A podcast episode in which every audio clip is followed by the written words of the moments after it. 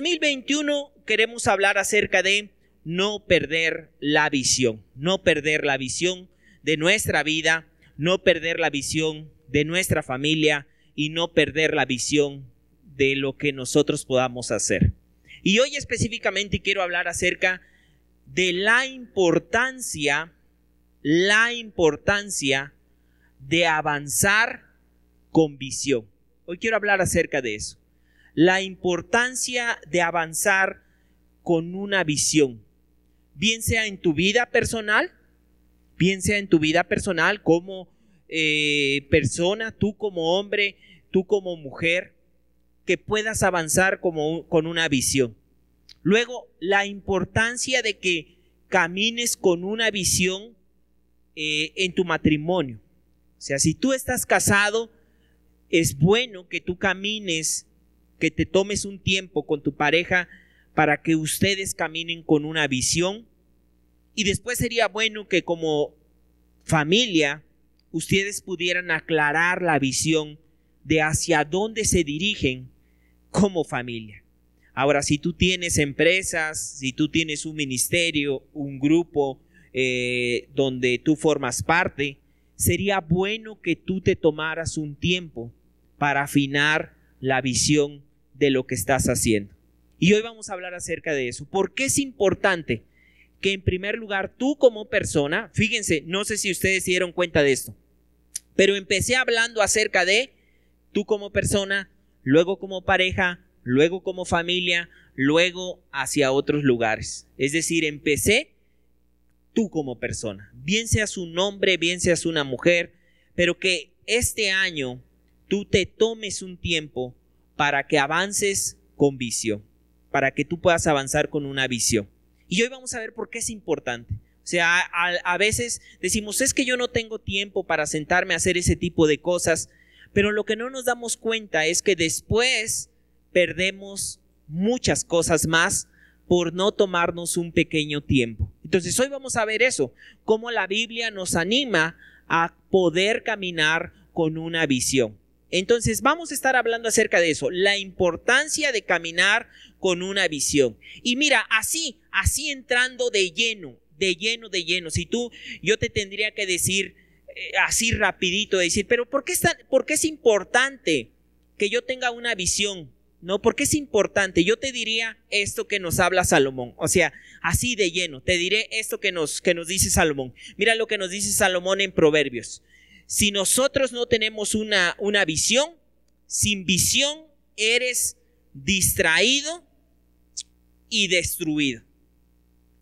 Cuando tú no tienes una visión, cuando tú no tienes una visión para tu vida, para tu matrimonio, es muy probable que seas distraído, o sea, que te distraigan fácilmente, o que también seas destruido.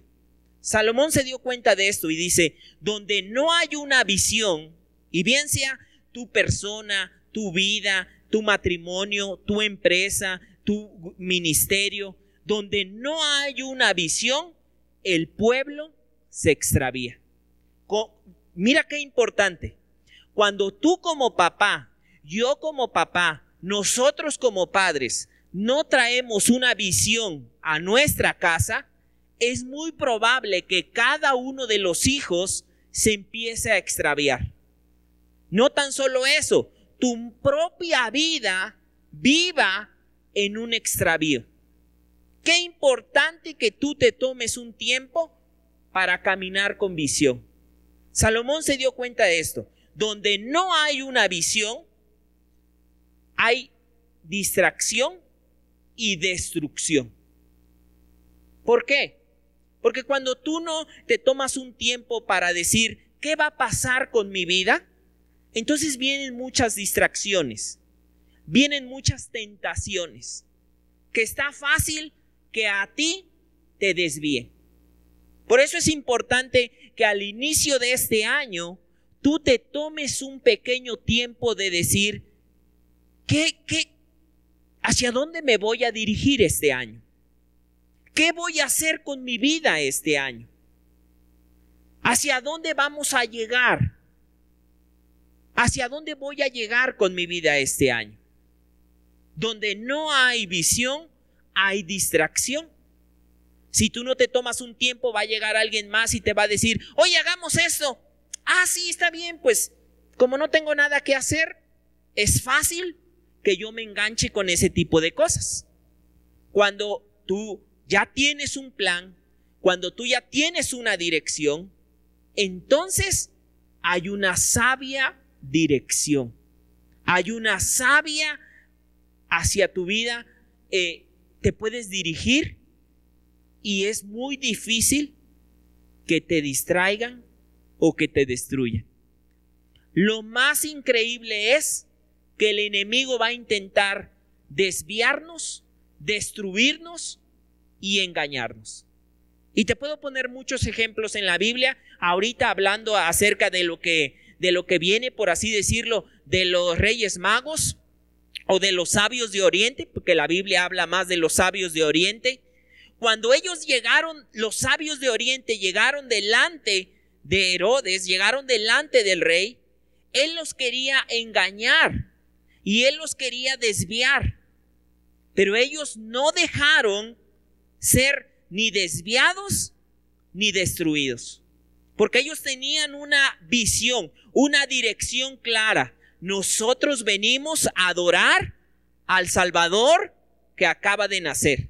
Era una visión clara, es decir, venimos desde muy lejos y mira, ellos en el camino se pudieron haber encontrado distracciones, pero tenían una clara visión que venían a adorar y que venían a ofrecer y que venían a dar. Cuando tú y yo caminamos con una clara visión, no va a haber destrucción o desviación. Pero cuando no tienes eso, cualquier cosa te puede desviar. Cuando no te sientas a establecer una visión, cualquier situación te puede desviar. Así, por eso yo te, digo así de, de rápido, de bote pronto, yo te diré, donde no hay visión, sí hay distracción y destrucción. Por eso es importante que, vuelvo a repetir, en este año te tomes un tiempo para decir, tal vez en otras palabras o en las palabras que tú quieras, ¿qué onda con mi vida? O sea, ¿qué va a pasar con mi vida? No sé cuántos años tú tengas, pero puedes poner, tengo tantos años. O sea, ¿qué onda con mi vida? ¿Cuándo va a ser el año que yo camine con una visión? ¿Cuándo va a ser? Y hoy podría ser este año. Hoy podría ser este inicio de años, el 2021, como iglesia lo hemos llamado un año de no perder la visión. Y ahorita les voy a explicar por qué. Pero queremos que pase lo mismo en tu, en tu vida. Que no pierdas la visión que Dios ha dado a tu vida, que Dios ha dado a tu corazón. Ahora, tal vez al inicio nos pase como este hombre, que no tenía visión. Porque a veces uno no está acostumbrado a eso y tal vez uno dice, pero ¿cómo le hago? O sea, ¿cómo le hago? Porque yo, yo eh, no sé cómo establecer o cómo avanzar con visión y tal vez nos pase como este hombre ciego. Dice la escritura que se encontraba un hombre ciego, obviamente que no tenía visión. En Marcos 8:22 dice, vino luego a Bethsaida y le trajeron un ciego. Es decir, alguien que no tenía visión, alguien que no veía. Y le rogaron que le tocase. Entonces, tomando la mano del ciego, le sacó fuera de la aldea. Y mira, aquí hay mucha enseñanza, de verdad, aquí hay eh, esta parte de decir, le sacó fuera de la aldea, podríamos hablar, hay una enseñanza profunda, pero no me voy a desviar del, punto, pero dice, lo sacó fuera de la aldea y escupiendo en sus ojos, estamos hablando de Jesús sanando a un ciego. Y escupiendo en sus ojos, le puso las manos encima y le preguntó si veía algo. Él mirando dijo, veo los hombres, pero como árboles. Es decir, primero estaba ciego, no sabía qué hacer con su vida. Después dice que veía, pero no veía claramente. Veía como a los hombres como árboles. Es decir, no sé si te ha pasado, pero hay gente que tú hablas con ella y le dices que si ve y ella dice, no, nada más veo el bulto. O sea, no sé quién es, pero nada más como que veo el, el bulto, pero no alcanzo a distinguir. Y luego dice esto, él mirando le dijo, veo, los, veo a los hombres como árboles, pero los veo que andan. Luego, ahí mismo, más adelante, que dice, luego le puso otra vez las manos sobre los ojos, le hizo que mirase y fue restablecido. Y luego todos juntos dice, y vio de lejos y claramente a todos. Mira esto. El primer, yo a esto le llamo el proceso de nuestra vida. Esto le llamo el proceso de nuestra vida. ¿Qué es? En primer lugar, cuando no hay visión. Cuando no hay visión, no sé a dónde, qué va a pasar con mi vida, qué con mi familia, qué con mi salud, qué con mis finanzas, qué, qué, qué con mis relaciones. No sé qué hacer. Lo que caiga es bueno. Ese le llamo la primera etapa, la etapa del ciego. Cuando uno no sabe qué hacer con su vida. Llevada por cualquier viento, llevado por cualquier dirección. Como un papalote que va en el aire pero que va sin dirección. Como una hoja que levanta el viento y que se la lleva y que cae en un lado y viene otro viento y que cae en otro lado y viene otro viento y cae en otro lado. Y esa yo le llamo la etapa del ciego. Cuando nuestra vida está así, llevada por cualquier viento, bien sea por los problemas, por las circunstancias, o incluso la Biblia dice que hay una etapa donde podemos ser llevados por cualquier viento de doctrina. Cuando no estamos establecidos, cuando no sabemos, esta yo le llamo la etapa del ciego. Pero luego viene la etapa donde más o menos como que sabemos qué queremos. Esa es la segunda etapa, cuando vemos a los hombres como árboles. No sabemos muy bien qué, no sabemos eh, eh, claramente en dónde, pero ya sabemos un poco claro. Pero todavía no llegas cuando eres restablecido y claramente avanzas. ¿En qué etapa tú estarías si hoy el que está a tu lado se acercara contigo y le dijera y te dijera, ¿En qué etapa tú estás en tu vida? Porque es importante partir de eso. Reconocer, porque si yo digo, no, yo ya sé, mira, con la ayuda de Dios, con la ayuda de Dios, ¿qué? Puede ser que estés en la segunda etapa, en la etapa del ciego, eh, que medio ve, pero claramente no tienes definido. O en la etapa donde dices, no sé qué hacer. O sea, no sé si buscar las cosas de Dios o irme al mundo. Entonces, a eso yo le llamo estar en las tres etapas. ¿En qué etapa tú te encontrarías hoy? Yo este tiempo, a mí me, me, déjame, yo les he contado que a mí no me gustaba para nada el tiempo de la Navidad o este tiempo de Año Nuevo, ¿no? pero son por traumas y heridas que uno viene cargando. O sea, son situaciones que uno, complejos, traumas, heridas que uno viene trayendo y que va arrastrando y que se vuelve, como alguien lo decía la otra vez aquí, creo que Miguel, ¿no? Decía, se vuelve uno como el Grinch, ¿verdad? Los traumas complejos, no sé si has visto esa película, pero eh, está muy bonita las dos, tanto en la viejita como en la nueva, pero se ve como el corazón se le fue encogiendo, ¿no? En, esta parte, o tenía endurecido el corazón. Pero en la película viejita se ve como los niños se van burlando de él, le van haciendo pues en ese tiempo no se llamaba bullying, pero le van haciendo bullying y entonces él empieza a odiar todo este tiempo. Y yo les puedo decir, al igual que Miguel, que este tiempo no me agradaba, no tanto por el ambiente, sino por lo que había pasado y pasaba en mi corazón. Pero en este tiempo es uno de los mejores tiempos porque me permite conectarme con algunas personas. Una de ellas que en ese tiempo me permitió conectarme fue con mi hermana.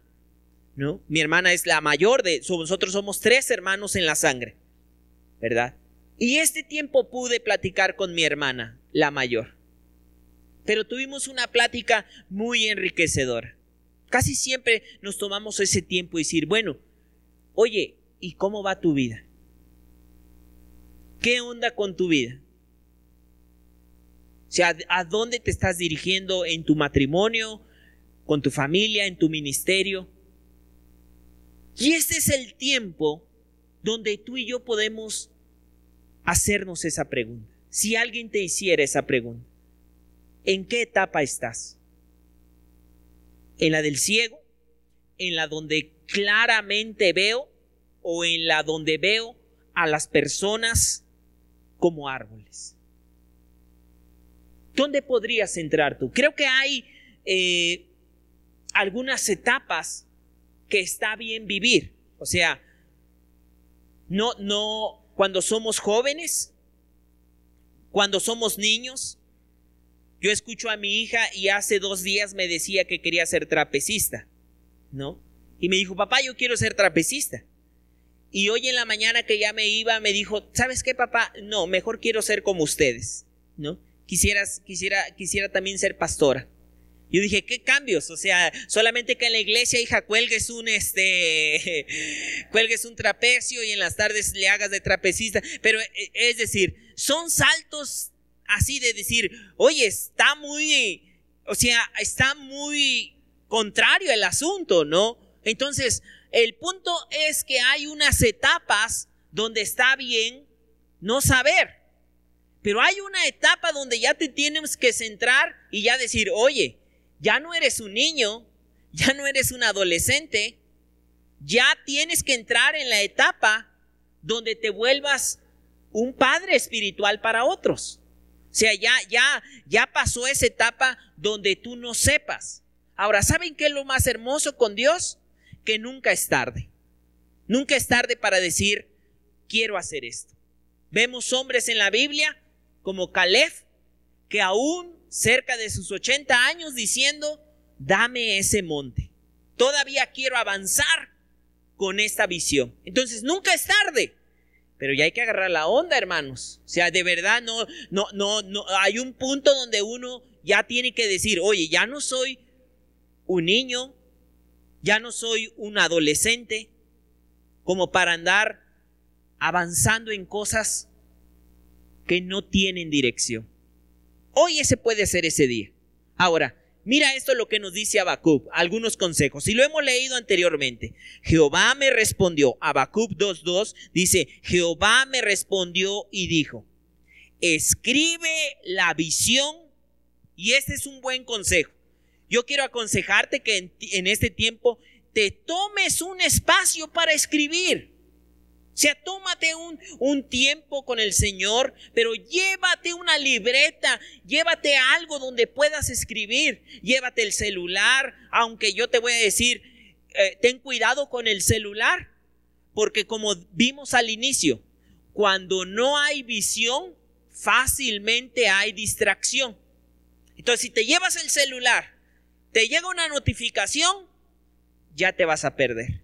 Sea, ya vas a decir, ah, me habló mi este, ah, mira, este llegó esto, y ya te vas desviando. Por eso, por eso te digo, tómate una libreta, tómate algo, es más, dedícale tiempo, es importante. Hazlo bonito, hazlo, hazlo eh, de una manera, si tú sabes computadora, escríbelo en una computadora, tenlo en un protector, tenlo pegado donde tú lo veas. Pero es importante que lo escribas, porque van a venir momentos difíciles donde fácilmente uno quiere tirar la toalla. Va a haber momentos complicados donde uno no quiere avanzar. Y entonces puedes ir. Por eso, míralo, esto no es un consejo que se lo dio un profeta.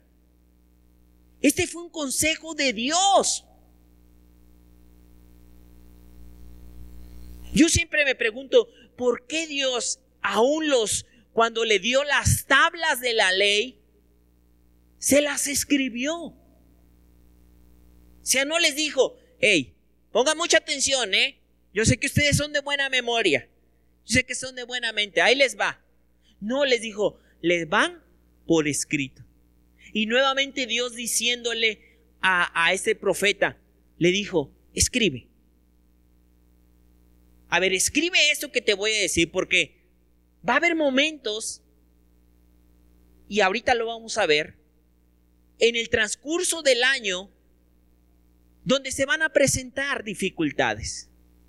Y cuando tú lo escribes fácilmente puedes regresar y puedes hacer modificaciones, pero está escrito. Entonces, escribe la visión, declárala en tablas y miren el otro consejo, para que corra el que leyere en ella.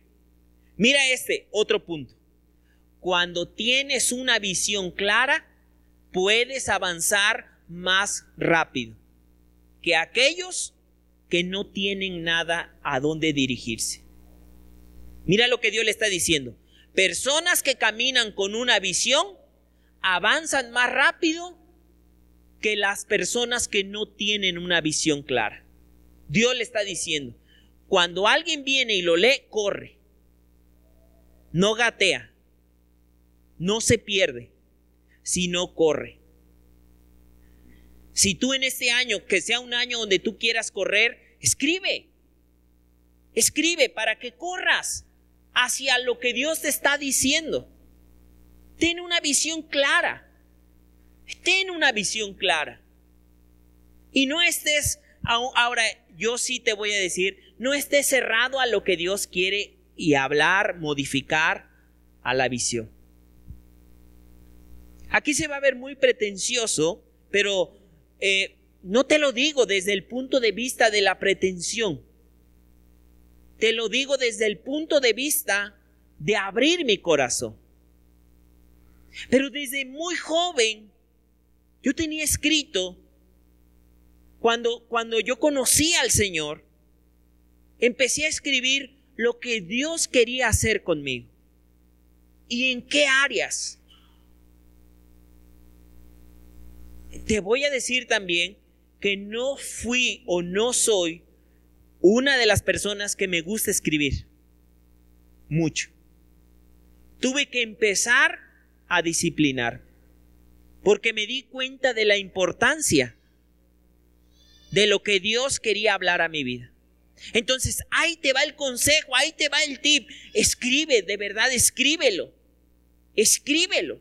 Escribe la visión, escribe lo que Dios está queriendo traer en dirección, porque es más fácil. Entonces le dice, escribe la visión, declárala en tablas. Tu vida, tu familia. Yo animo a las familias a escriban hacia dónde van como familia. ¿En qué se van a convertir como familia? Si no lo escriben ustedes, alguien más va a definir.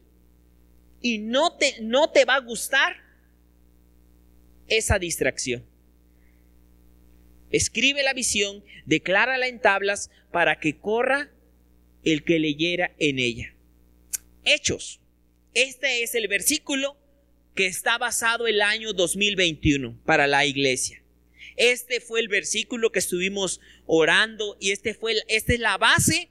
Cuando tú ves la imagen del 2021, abajo dice, no pierdas la visión. Pero este es el fundamento para este año como iglesia. 2021, no pierdas la visión. Pero la base bíblica es esta. Hechos 26, 19. Donde está Pablo y le está hablando al rey Agripa. Está él y le está hablando al rey Agripa y le está diciendo, rey Agripa, y le cuenta todo, pero le dice algo importante. No fui rebelde a la visión que dice. Ahora, ojo aquí, no fui rebelde a la visión celestial. No perdí de vista la visión celestial para mi vida. Ojo aquí, hay visión celestial y hay visiones que no son tan celestiales. Y ahorita vamos a ver de eso, ¿verdad? Pero aquí le dice, no perdí la visión de lo que Dios quería hacer conmigo. No perdí la visión. No fui rebelde a la visión celestial. Es decir, los propósitos que Dios tenía para mi vida, a esos yo me sometí. Y yo te voy a decir esto en el año 2021. ¿Qué vas a hacer? ¿Vas a ser rebelde a lo que Dios y a los planes que Dios tiene para tu vida?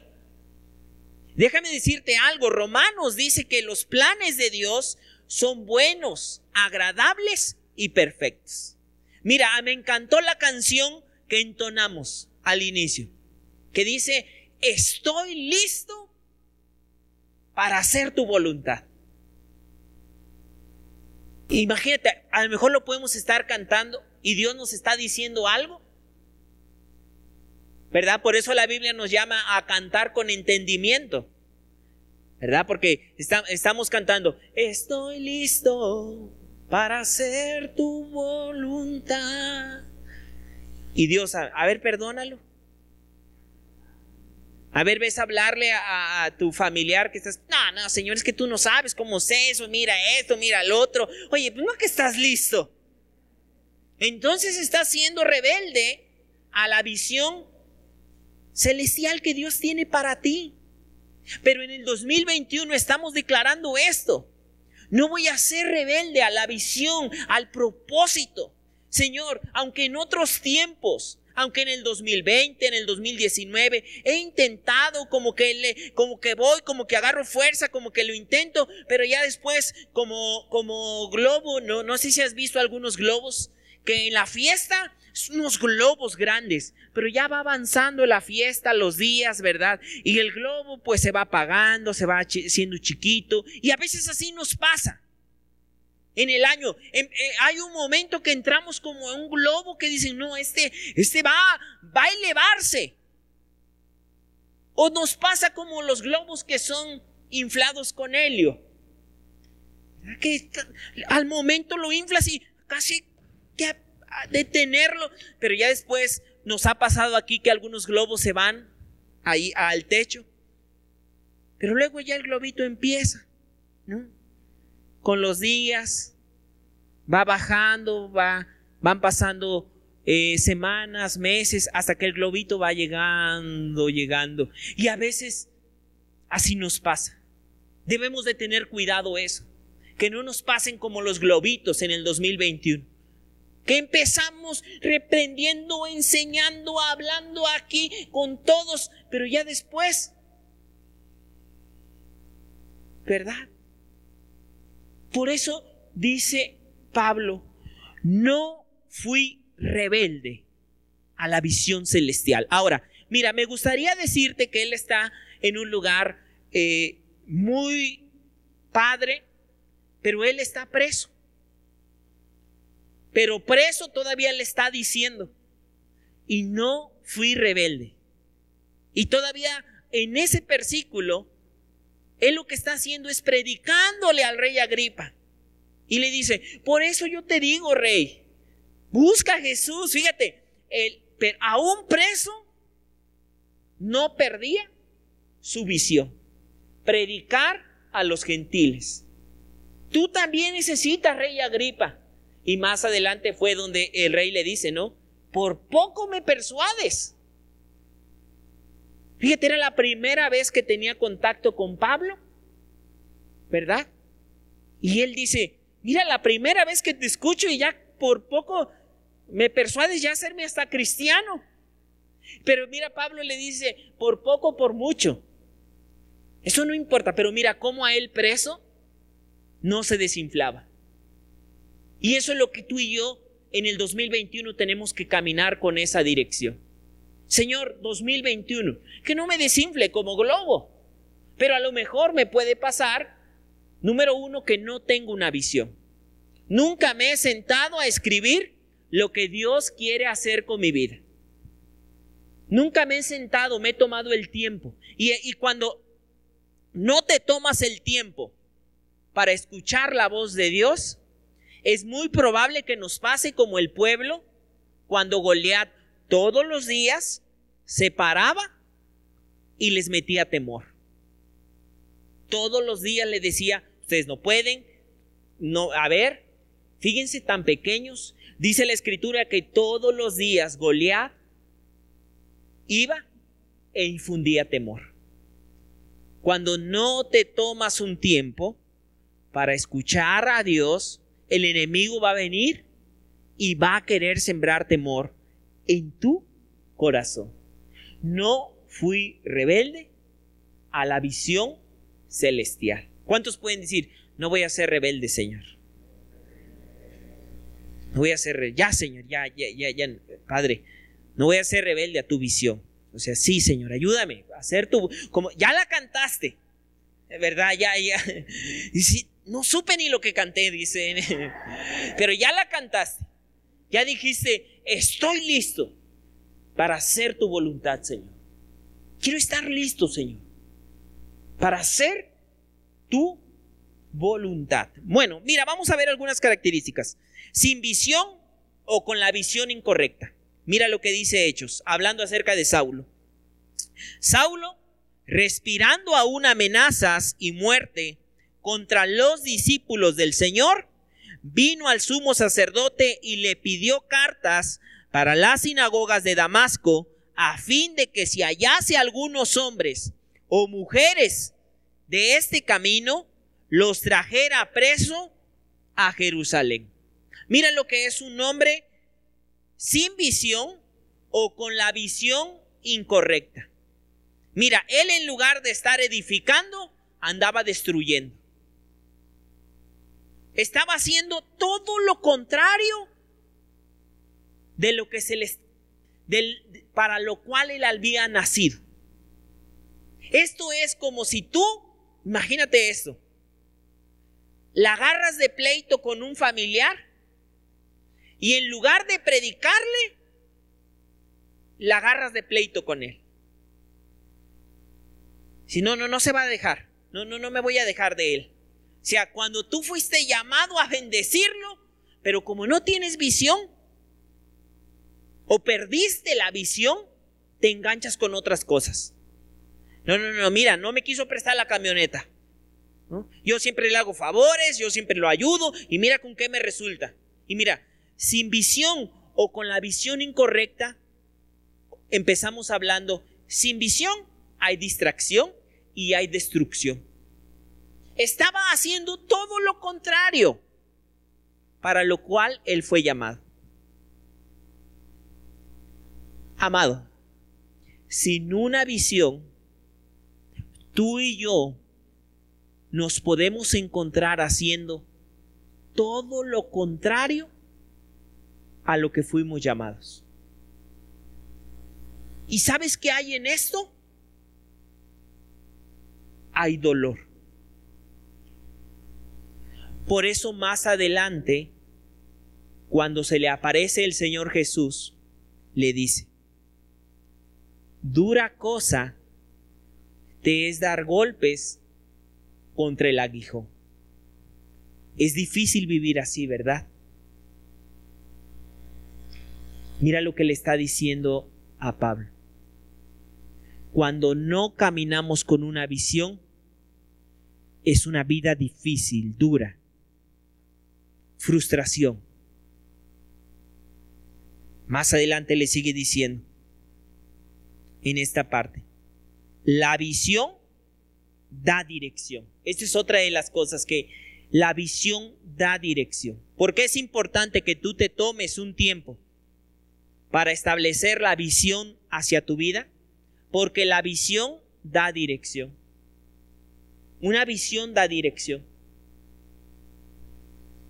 Déjalos. Jesús habló acerca de esto. Déjalos. Son ciegos guías de ciegos. Y si el ciego cayere o guiare al ciego, mira esto. Qué difícil y frustrante es ser guiado por un ciego.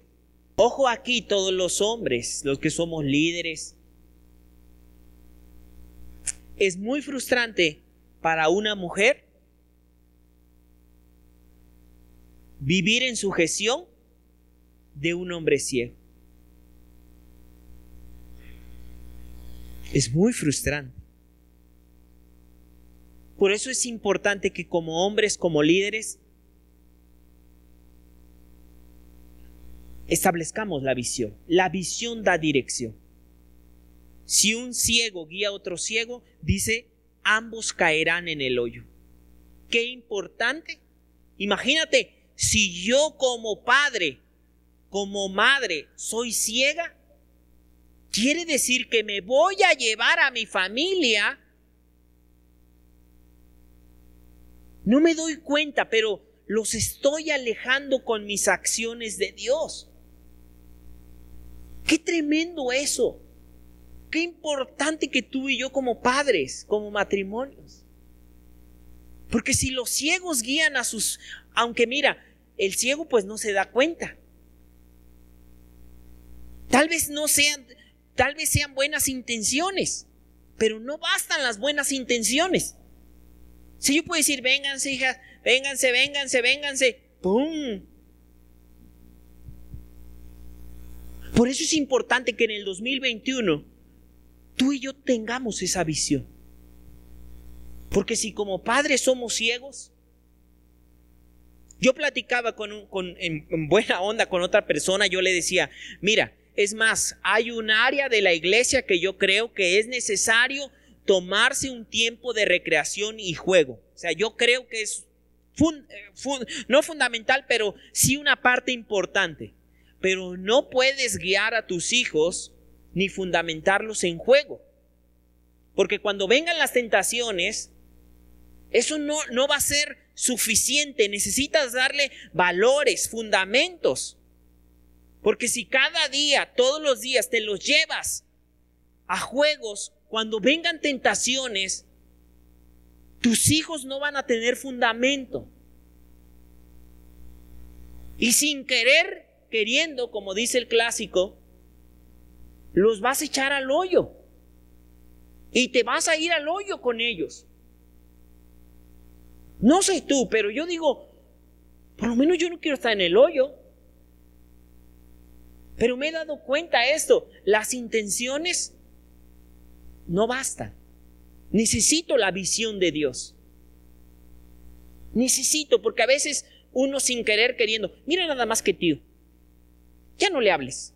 Ay, si te vas para allá ahorita mismo te voy a dar, yo también te voy a dar. O sea, sin querer le vas metiendo rencor. Y a rato dices, bueno, pero ¿por qué ese rencor? Pero por eso dice, si el ciego guía al ciego, ambos caerán en el hoyo. Qué importante. La visión da dirección. ¿Qué, voy a hacer como familia? Ah, muy bien. No estoy apartado de la diversión.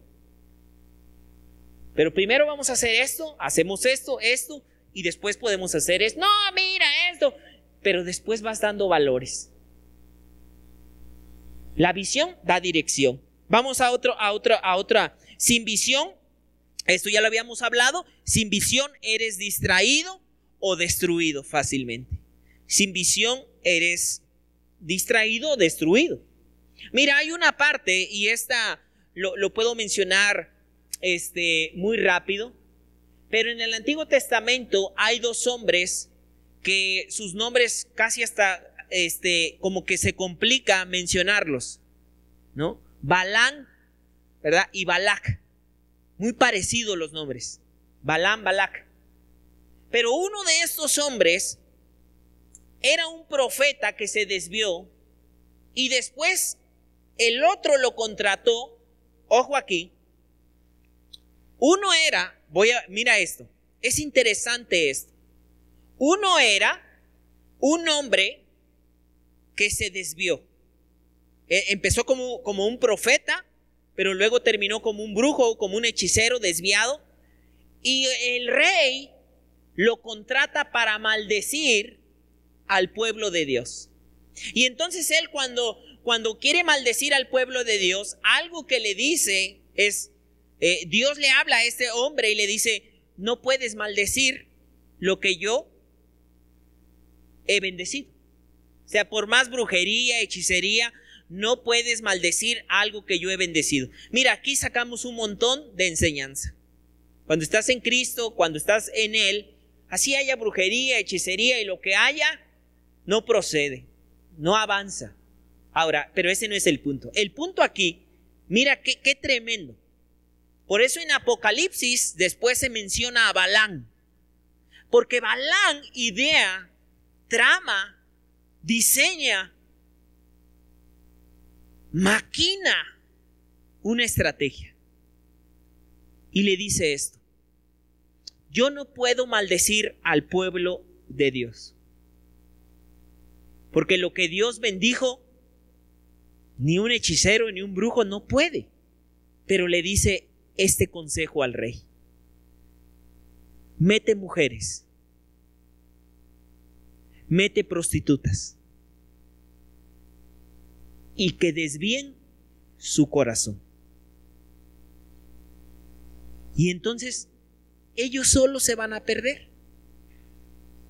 No va a ser necesario que yo los maldiga, pero desvía su corazón. Sin una visión, empezamos diciendo, fácilmente eres distraído y también destruido. Sin una visión fácilmente dices, ah, pues me veo una película de cuatro horas. Pero no tuviste cuatro horas para orar y, hombre, tengo un problemón y tengo esto, tengo el otro. O sea, fácilmente eres distraído, destruido. Por eso, sin visión, si tú sabes una visión de decir, yo me quiero convertir en un hombre y una mujer de oración, después vienen preguntas, bueno, ¿y qué tienes que hacer? Si quieres llegar a convertirte en una mujer sabia. Ah, pues a lo mejor vas a tener que escuchar conferencias de mujeres sabias, juntarte con mujeres sabias.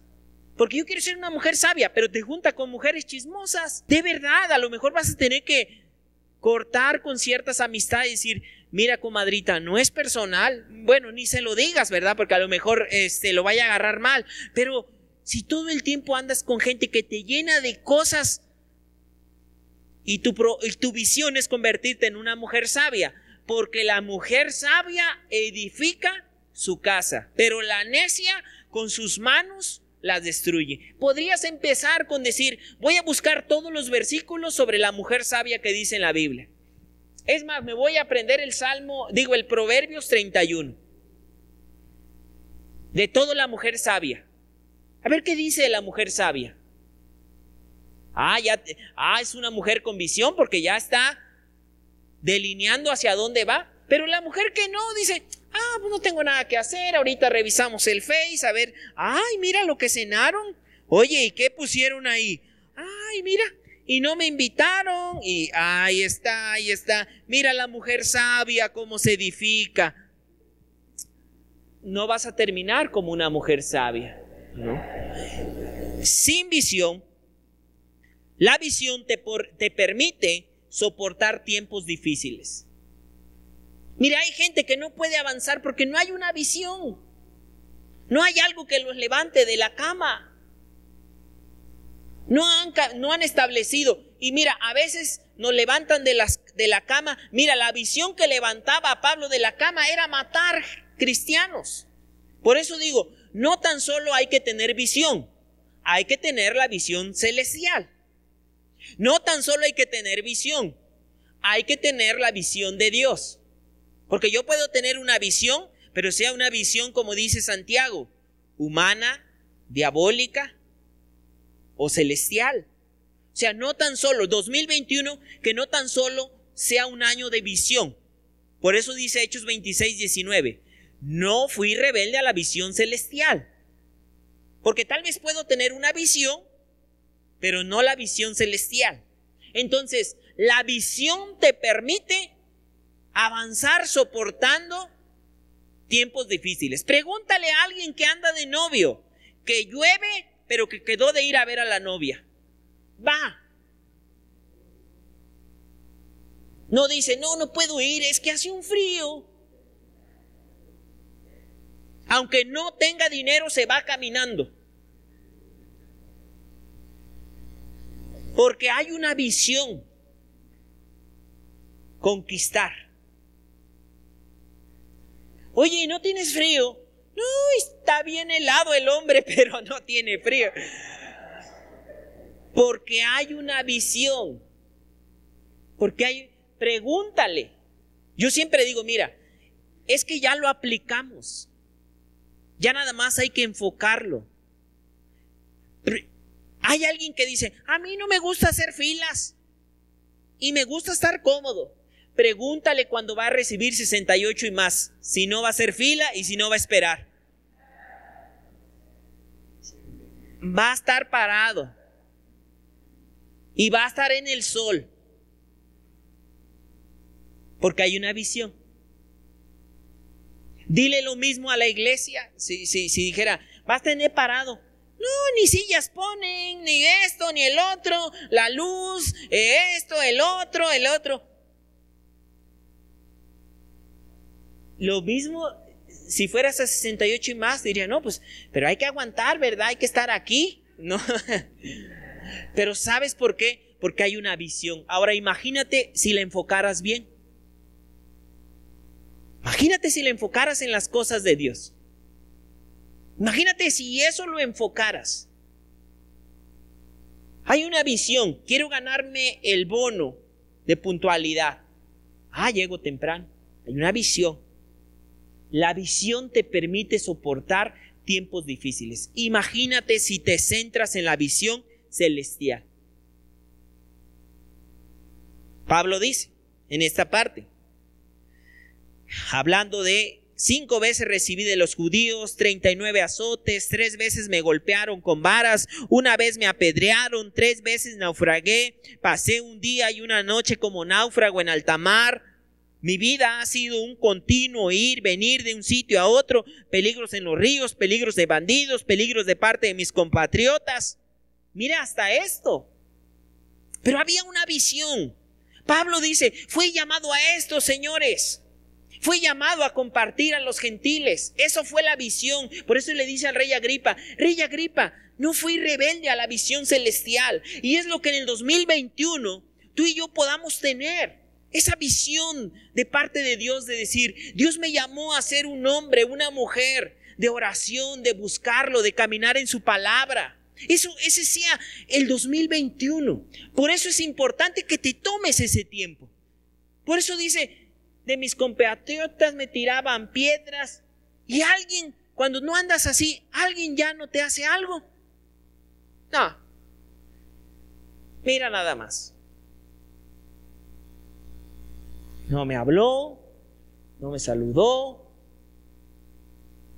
se pasó de largo.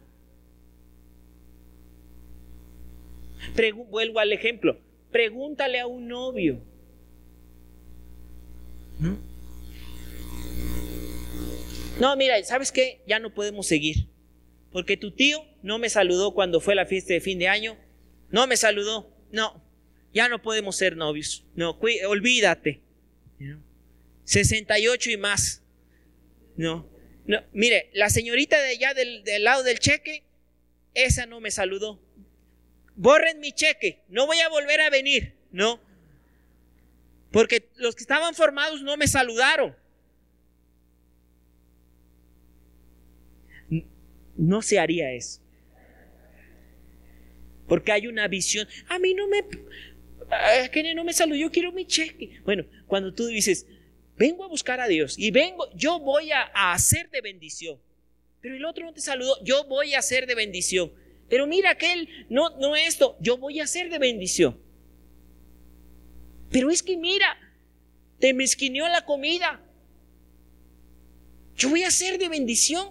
Es más, ahora le voy a hacer comida y se la voy a llevar. Porque voy a ser de bendición. Hermanos, si ustedes le entregan comida, ya saben por qué. Pero el punto aquí es, no pierdas tu visión. No pierdas tu visión. No pierdas la visión que Dios quiere hacer con tu vida, familia. Y voy a ir al otro punto. No pierdas la visión de por qué Dios te plantó en tu familia. Hasta en las mejores familias hay pleitos, pero Dios te sembró ahí con un propósito. Que dan ganas de no volverles a hablar. Claro. Que dan ganas de levantarle una barda como la de Donald Trump. Claro.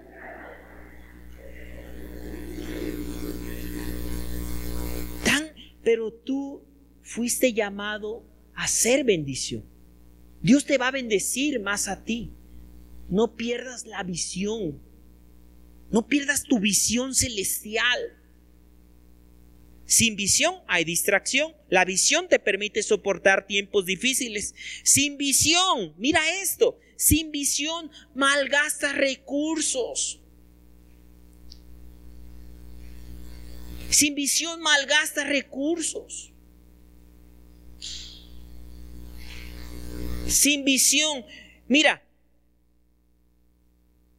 Pablo gastaba tiempo, gastaba dinero, gastaba sus dones, gastaba sus talentos en cosas que nada que ver con su propósito de vida.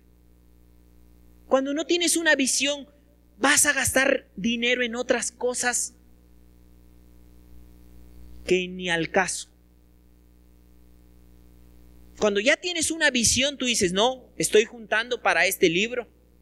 Ah, estoy juntando para esta máquina que eh, ahora voy a ser empresario vendiendo palomitas y voy a comprar esta máquina. Pero si no tienes visión, cualquier celular, cualquier pantalla, cualquier cosa es buena, malgasta recursos. Pero cuando ya hay una visión, dice, no, esto va a ir enfocado. Lo mismo sucede en tu vida. Amado, si no tienes una visión, vas a malgastar muchos recursos. Vas a andar perdiendo tiempo por otros lados, vas a esto, por acá, por allá. Sin visión se malgastan recursos. Sin visión se malgastan recursos sin visión, vives del pasado. Cuando no tienes una visión por delante, entonces lo que queda, vivir de atrás. Para todo, para lo bueno y para lo malo, ¿eh? Por ejemplo, hay unos que viven del pasado diciendo, es que me hicieron esto, a mí me pasaron esto en el año fulano de tal, en el año del temblor, todavía me acuerdo, esto, el otro, la semana pasada, el año pasado, a mí me hicieron esto, yo todavía lo recuerdo. Es decir, no hay una visión de, de avanzar. Pero también está lo bueno. Uh, yo antes hacía, uh, servía, uh, ministraba, uh, hacía esto, uh, hacía el otro. Bueno, ¿y ahora? Sin una visión uno vive del pasado. Ya el año 2020 quedó atrás. Hay que perdonar, hay que sanar, restaurar. Me impacta lo que le dijeron Dios mismo a Josué. ¿Sabes qué le dijeron? Y es una palabra dura para momentos complicados.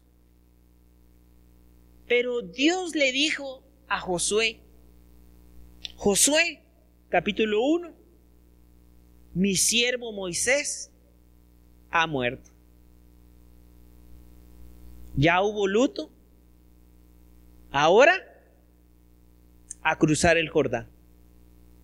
No te puedes quedar ahí en, el pasado, pero cuando no tienes una visión, sí. Uh, con Moisés hacíamos esto. Uh, no, Moisés. Moisés hacíamos el otro. Pues sí, pero también Moisés fue el que le pegó a la roca y no entró. Pero sin una visión, vives del pasado. Hermanos, pues yo mismo no pretendo haberlo alcanzado, Pablo hablando su corazón. Pero una cosa hago, olvidando ciertamente lo que queda atrás y extendiéndome a lo que está adelante. Prosigo a la meta. O sea, todavía tengo cosas por delante. Hay una visión por delante tengo que alcanzar, tengo todavía no llegaba con, con Agripa, o sea, tengo que ir, tengo todavía que alcanzar a los gentiles, tengo que hablar, tengo que todavía compartir, predicar. Y eso que, que eso seas tú. Que ese seas tú, dice, ya el pasado, háblele a Dios tu cara, vamos a restaurar. Escribe la visión que quiere para el, para el 2021. Avanza con una visión. No pierdas la visión. Porque si no, uno se engancha con tonterías. Y donde que hay un buen de tonterías hoy en el Internet, ¿verdad? Está fácil engancharse. Está fácil ahí con cualquier cosa. Sin visión vives del pasado. Muy bien. Vamos a ir a la parte segunda de en esta tarde. ¿Cómo recobrar visión? Saulo, Pablo nos da algunos consejos. El mismo hombre que dijo, no fui rebelde, nos dice esto. ¿Sabes? Él tuvo que regresar al Creador. Tuvo un encuentro y cayendo en tierra oyó una voz que le decía, Saulo, Saulo, ¿por qué me persigues? Él le dijo, ¿quién eres, Señor? Y él le dijo, yo soy Jesús, a quien tú persigues. Andas haciendo todo lo contrario, Pablito. Andas haciendo todo lo contrario. Te llamé a hacer bendición, no andar peleando. Y hoy te puede estar diciendo eso Dios. Te llamé a hacer bendición. Dura cosa te es dar cosas contra el aguijón. Un consejo es, tienes que regresar con el Creador. Porque si estamos hablando de una visión celestial, pues obviamente te la va a dar Dios. Tienes que regresar a ese tiempo. Por eso en este tiempo, a partir del próximo, de la próxima semana, empezamos un tiempo de 12 días de ayuno. 12 días de ayuno. Donde queremos que tú te tomes en ese tiempo para regresar a conectarte con el Señor. Tal vez haya planes que tú digas, ah, ya mis planes es esto, el otro, el otro. Pero digo, no, mira, consúltalo con el Señor. Ya tú ya andas en Acapulco y andas por otro lado y a lo mejor Dios te quiere del otro lado en Veracruz. Todo lo contrario. Eh, a veces hacemos planes y Santiago nos recuerda eso. Que hay que hacer planes, pero con Dios, no sin Dios. Pero en estos 12 días que vienen, desde este año, conéctate con Dios.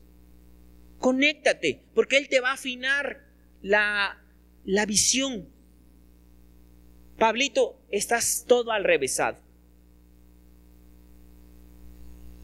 Y a veces así ya tenemos ideas, no, ya me voy a ir, ya voy a hacer esto. Y Dios está diciendo, mira, pero ¿quién te va a afinar? La verdad es que Dios es lo primero.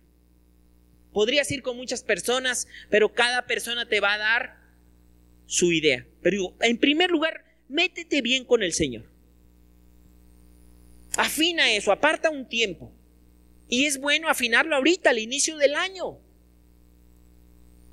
Porque todavía vienen pues ya ahorita ya no 360 y pico, pero pues todavía quedan 300, más de 300. Oye, ¿cómo estamos? A tres. Todavía quedan un montón de días.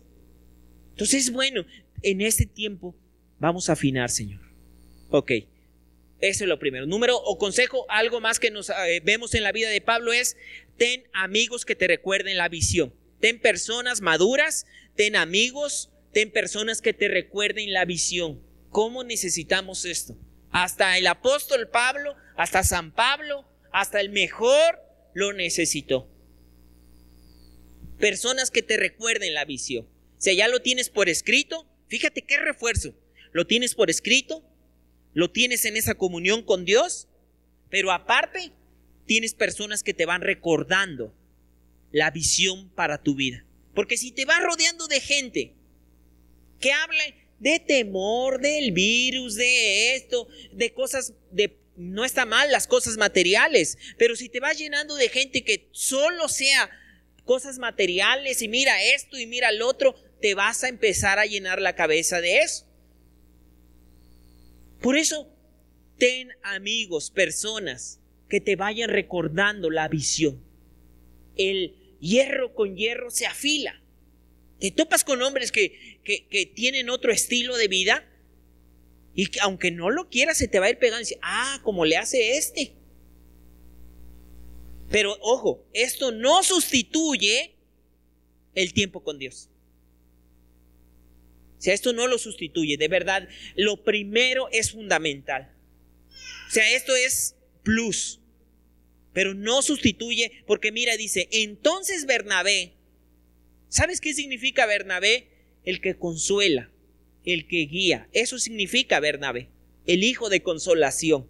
Creo que todos necesitamos Bernabés, personas. Dice, tomándole, lo trajo a los apóstoles y les contó cómo Saulo había visto el camino del Señor, el cual había hablado, cómo en Damasco había hablado valerosamente en el nombre de Jesús. Mira, en la Biblia casi no se escucha mucho de Bernabé. Es más, no hay algo escrito por Bernabé. No tenemos la carta de Bernabé. Tenemos casi todo el Nuevo Testamento escrito por Pablo, pero Bernabé fue fundamental para que Pablo despegara. ¿Hay Bernabés en tu vida? Porque a veces somos tan huraños. Pues que los Bernabés no saben cómo actuar contigo. Déjate apapachar por los Bernabé que Dios está poniendo. No te, no, no te alejes en esta parte de Bernabés, hombres, mujeres, de, grupo, de los grupos amistad, que te hable y dice, ay, yo con este no quiero hablar. Puede ser un Bernabé a tu vida, pero era Bernabés. Imagínate, Saulo dice, no, conmigo que venga Pedro. Me echan a Bernabé, ¿no? No, pues, eh, Pedro, los apóstoles. Pero pues Bernabé, no, yo quiero hablar. Bernabé. Ay, Bernabé, ¿tú qué vas a saber? No, hay Bernabés que necesitas.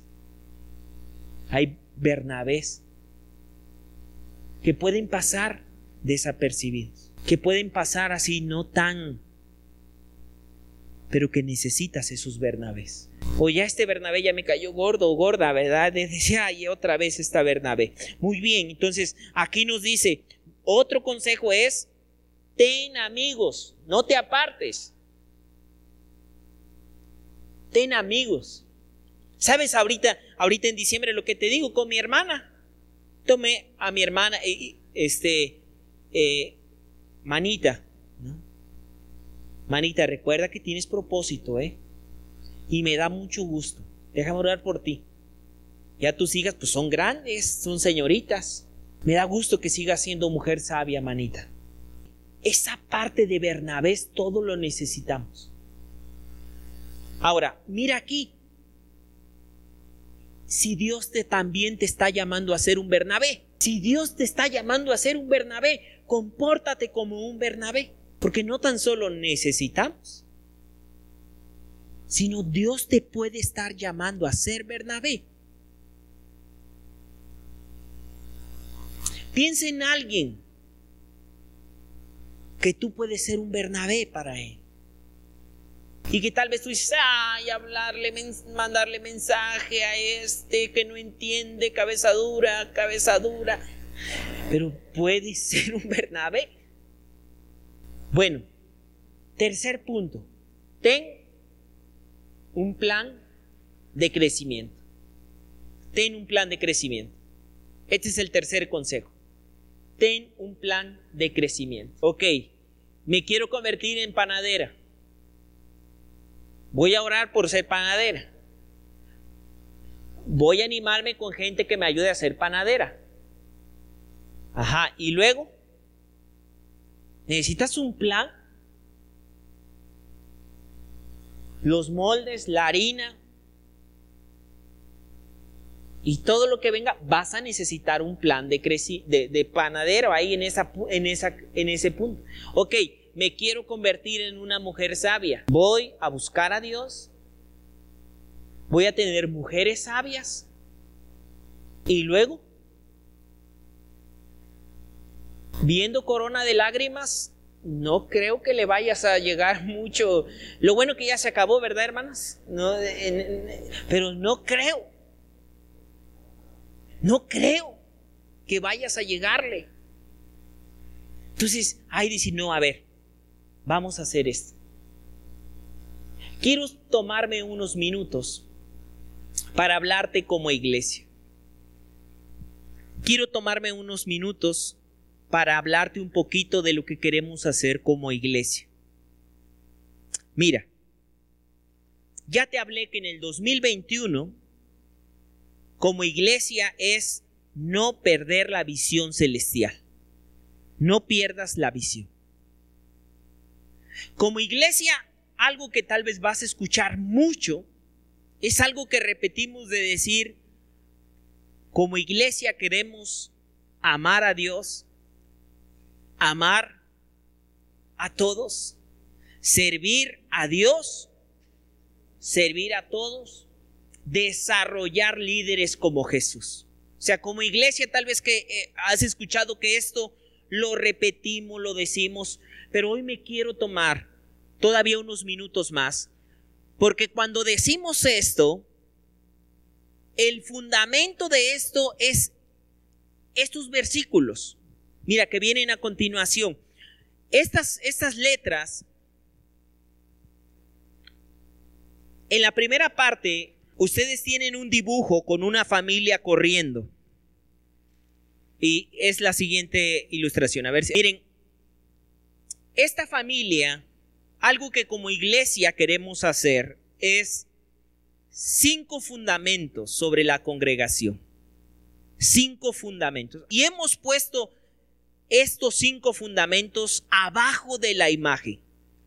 Porque esos son cinco fundamentos cinco fundamentos de la gran comisión y del gran mandamiento. Mira, cuando tú dices amar a Dios, amar a todos, servir a Dios, servir a todos, desarrollar líderes, son cinco áreas. Ahí están las cinco áreas. Mira, cuando decimos amar a Dios, es el área de evangelismo, comunión, discipulado, servicio y la adoración.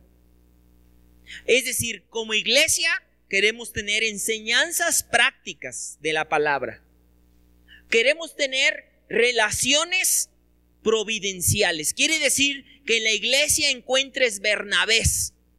Queremos una iglesia que camine con esa visión. Yo voy a ser un Bernabé. Esas son, ¿sabes? Relaciones providenciales son relaciones que Dios pone en tu camino. O sea, que son enviadas de parte de Dios para poner tu vida en otro nivel. Por eso ahí viene amar a todos. Luego dice disciplinas privadas. Cuando hablamos de disciplinas privadas es el ayuno, la oración, el devocional. Esas son disciplinas privadas que te van a ayudar. Luego cuando hablamos de servicio es a servir. En el área que, que, que tú estés, en el área que tú seas bueno, pero el servicio te va a ayudar, te va a preparar. Como Pablo, ¿verdad? Que se iba a servir. A mí Dios me llamó a esto. Y mira, cuando hay un hombre una mujer que encuentra su lugar, puede decir, Dios me llamó a esto. Y luego ese es el servicio. Y luego viene, mira esta, la adoración. Nosotros, mira, hay circunstancias, le llamamos esto, circunstancias cruciales. ¿Qué es una circunstancia crucial? Son circunstancias que te pasan en la vida, pero que esas te pueden ayudar o te pueden amargar. Y queremos que las circunstancias te vuelvan una persona de adoración.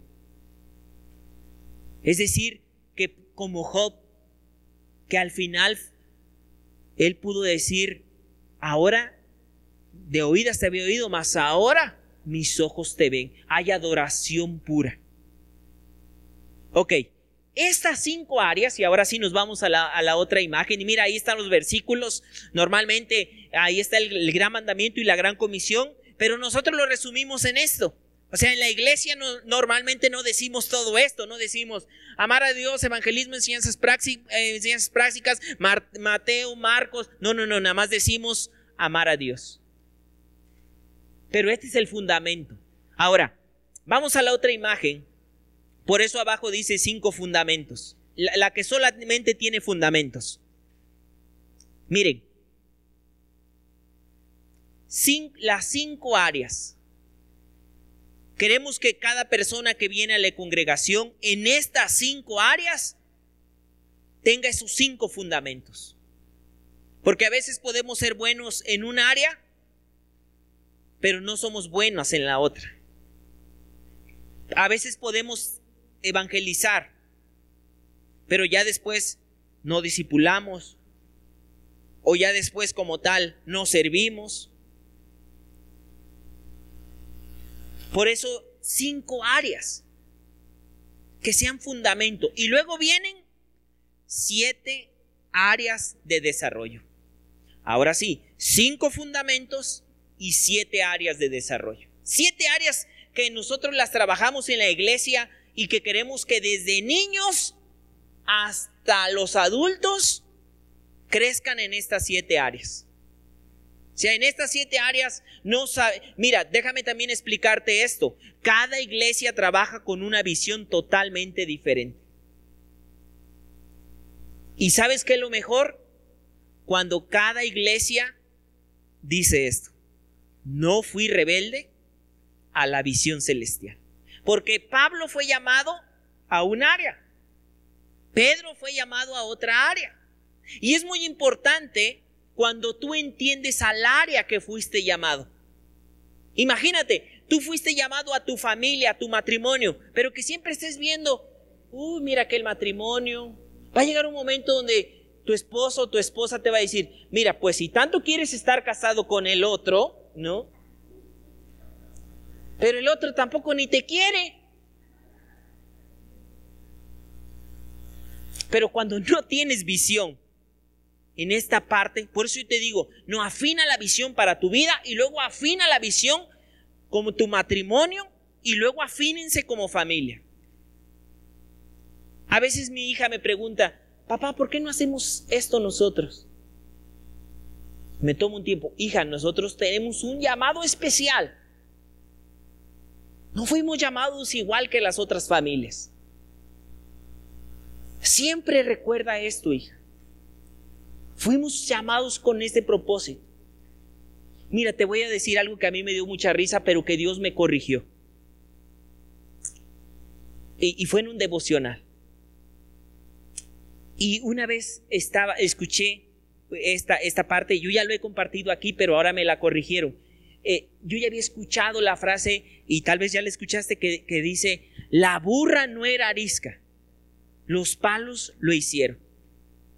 Y una vez, o sea, estaba en el devocional y Dios me dijo, ¿y tú eres una burra? O sea, yo te llamé a ser una burra y un burro. No, Señor.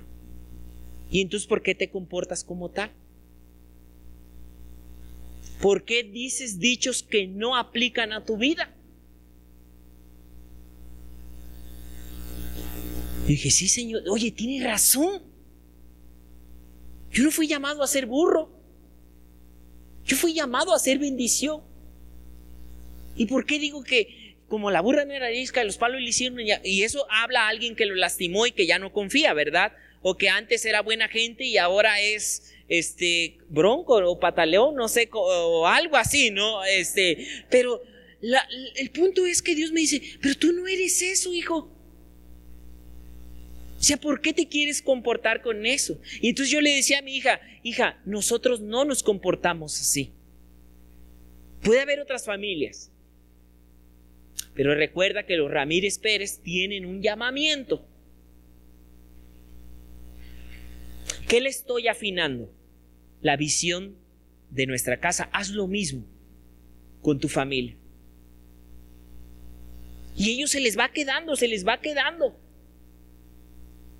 Pero tú ya caminas con una visión de tu hogar, de tu familia. Porque si no, también, pues ellos andan medios desorientados. Pero como iglesia también tenemos un ADN. Tal vez haya otras iglesias que no hablen de siete áreas y que no hablen de desarrollo integral. Y digo, está bien, o sea, si fueron llamados a eso, pero nosotros, y mira, yo creo algo.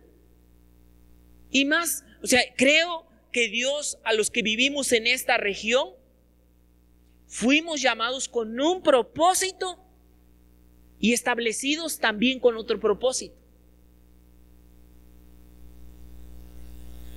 Y yo cuido mucho eso, es decir, yo puedo ir a otros lugares, voy a Veracruz, ahorita acabamos de estar en Veracruz y, quiero eh, platicar con los pastores de allá, pero yo eh, platico, tomo y regreso, porque yo sé, quiero ser de bendición para ellos, pero a mí específicamente me llamaron en otro lugar específicamente Dios me trajo con un propósito. Y yo creo que Dios te ha sembrado en tu vida, en tu familia, en tu matrimonio, en tu iglesia, en esta región, con un propósito. Y es importante cuando uno agarra la onda por decir, a ver, ¿qué es lo que tú quieres, Señor?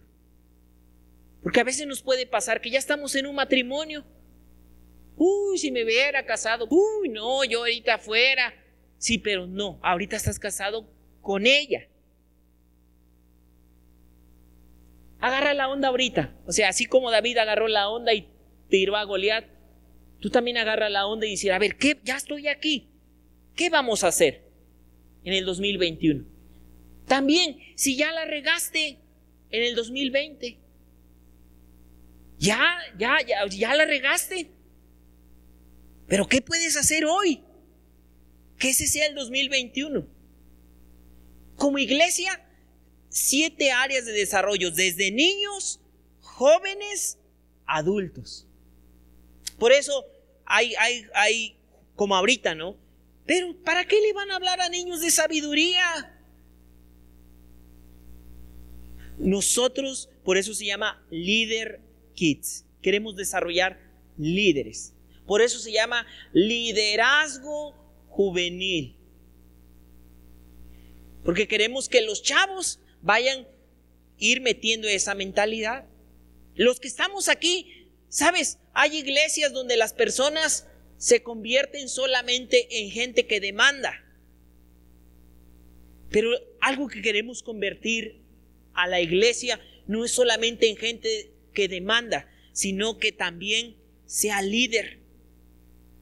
Yo creo que cada persona que está en la congregación hay un líder. Hay que desarrollarlo, eso sí, también creo. Sabes, yo, yo, yo les digo a las personas, no los traten como seguidores. Yo cuando hablo con, con mi esposa en el área de niños, le digo, ahí tienen líderes, trátenlos como líderes. Con los chavos le digo, no los traten como rebeldes. Traten como líderes. Porque si tú los empiezas a ver como líderes, empiezan a florecer así. Entonces, queremos que todos avancen en siete áreas y cinco fundamentos. Por eso, la siguiente semana queremos mandar 12 días de ayuno. En cada día vamos a estar ayunando y orando por un área. Es decir, 5 más 7 son 12.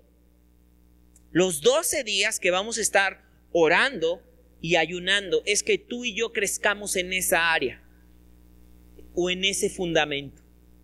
Señor, ayúdame a compartir la buena nueva. Señor, que, toda vergüenza de, de compartir la buena nueva. Hay un proyecto que veníamos trabajando que este año ya lo venimos por ahí platicando, pero si tú a ti te gusta el área de evangelismo, queremos tener en la parte allá afuera una mesa con mucho material de evangelismo. Para que tú, y va a ser gratuito, para que tú vayas y puedas decir, necesito evangelizar a mi tío, a mi tía, al que está en mi trabajo, a mi amigo, vecino. Esa es una estrategia. Pero un día que vamos a estar orando y ayunando evangelismo, pero también comunión. Comunión con Dios, comunión con las personas. Señor, a mí no me gustan las personas. ¿Para qué las salvaste también a ellas? A veces me pregunto, nada más me hubiera salvado a mí. No, Señor, pero Dios amó a todos. ¿Y tú por qué no?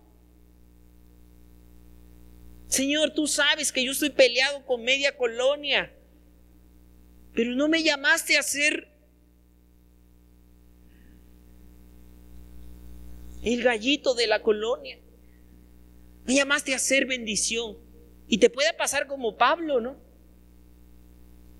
Pero eso, eso cómo cambia, ¿eh? Cuando el gallito ahora es el mansito. ¿Eso cómo transforma? Y sabes, a veces es más fácil hablar en otro lado donde no nos conocen. Pero yo digo, la familia se da cuenta. Ahí no la engañas. Entonces, Padre, oramos por comunión. Y luego por discipulado. Señor, a mí no me gustan clases, formación, a mí no me gusta nada de eso. Yo no me gusta darle seguimiento a la gente. Cada quien que haga lo que quiera, si se mete en sus problemas, que se salgan solos. Pero tú no me llamaste a eso, Señor. Y ese es el discipulado. Otra área, servicio. Señor, a veces es más fácil sentarse porque ahí hay muchos problemas. Pero tú me dices que el Hijo de Dios no vino a que lo sirvieran sino a servir. Y a mí no me gusta servir, a mí me gusta que me sirva. Ayúdame, Señor. Ahí va el, ¿qué día vamos? El cuarto día, el quinto, adoración. Y así, y luego nos vamos en esta parte de las siete áreas. Señor, que crezca en mi área espiritual. ¿Cómo descuido mi área espiritual? no tengo tiempo. Amados, en esta parte, en el área espiritual, algo que queremos hacer, eh, y eh, ahorita me voy a ir un poquito más rápido, es que eh, como iglesia queremos avanzar al área tecnológica y digital. Es algo que no, no tenemos retrasado proyectos. Y sabes, te voy a decir, tenemos retrasado muchos proyectos, pero también necesitamos de mucha ayuda a, muchos proyectos estamos porque pocos están haciendo muchos. El proyecto del devocional en audio ya está. Es decir, yo también entiendo que no todos le, le entienden a la tecnología, pero también puede ser para bien. ¿eh? Entonces, los devocionales ya están en, en audio. Tienes que entrar en Spotify, suscribirte y cada día te llegan en audio. Por si no quieres leer, en audio, en audio. Y, sabes algo que yo te quiero decir, compártelos con alguien más. Tal vez le cuesta leer, ahí están en audio. Siempre con esta mentalidad, ojo, siempre con esta mentalidad, desarrollar líderes. Desarrollar líderes. ¿Y sabes qué viene en este primer trimestre? Viene el desarrollo de la aplicación va a haber una aplicación donde en la congregación va a estar, vas a poder ver devocionales, tomar cursos, tomar clases vía eh, en video, ver las, las, predicaciones. Sea, hay como nueve opciones en digital. Obviamente lo estamos trabajando, ¿no? Para que tú sigas creciendo. en esta parte. Ahorita lo que ya está son los devocionales en audio. Seguimos afinando algunos otros detalles, pero espiritualmente en mi casa, ¿sabes algo que Dios nos habló muy claramente a mi esposa y a mí? Edificar desde la casa. Que el primer ministerio sea la familia. ¿Sabes? Mira, voy a decir el nombre porque la misma persona lo comentó. Estábamos escuchando una conferencia de un aniversario de una iglesia de Pachuca eh, que se llama Arcoiris. Y el pastor Porfirio, a mí me impactó, me impactó escuchar al pastor Porfirio decir esto. En su aniversario 30, creo, ¿no? Algo así. Aniversario 30. Y dijo, amados, Estamos cumpliendo el aniversario 30 como iglesia. Y tengo que pararme aquí y pedirle perdón a mi familia.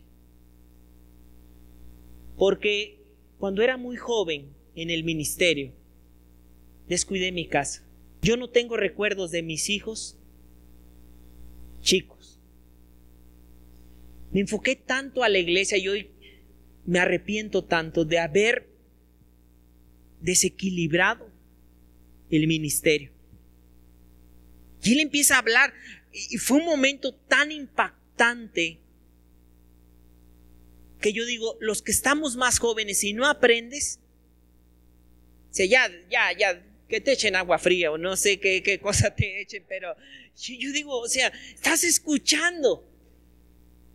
Dice Proverbios, el avisado ve el mal y se esconde mas los simples pasan y llevan el daño. Y algo que nos habló Dios es, no descuiden, no sean una iglesia que descuiden la casa. O sea, si vamos a edificar algo que perdure, queremos hacerlos como dijo eh, Josué, yo y mi casa serviremos al Señor. Tal vez hay algunos, pero yo digo, mira, tú pone el ejemplo. Ya cuando están grandes ellos van a tomar su camino, tampoco vivas en culpabilidad.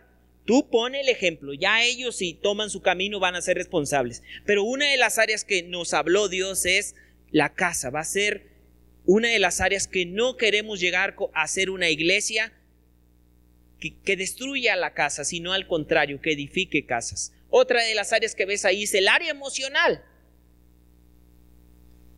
Ah, nos dimos cuenta que hay gente que no puede gestionar emociones tiene muchos problemas emocionales. Por eso los cursos que constantemente vienen es gestiona, tienes que aprender a gestionar emociones. Porque si en el 2020 no aprendiste y no aprendes, así te venga el 2030, vas a tener problemas. Y luego el otro área que ves ahí en los recursos. Tenemos que ser una iglesia generosa. Y como ustedes lo saben, cada inicio de año también apartamos algo en primicias. Y así lo vamos a hacer. Y también en alcancías. Queremos tener una buena cultura financiera. Y luego viene el área de las amistades. Luego el área de la salud. Amados, mucha gente se enferma no por el diablo. Una sí se enferma por el diablo. Y otra porque come re mal. De verdad, dice, y dice, mi hijo, es que comes muy mal. Y la Biblia habla de eso. Y otra de, de las áreas es tu trabajo, tu profesión, tu escuela, tu ministerio. Hazlo con excelencia. Entonces, amada iglesia, hoy me he tardado de más, pero quiero animarte a caminar como iglesia, como familia, en la visión. No perdamos la visión. No perdamos la visión, no pierdas la visión de Dios para tu vida. Así que vamos a terminar orando en esta tarde. Vamos a ponernos de pie.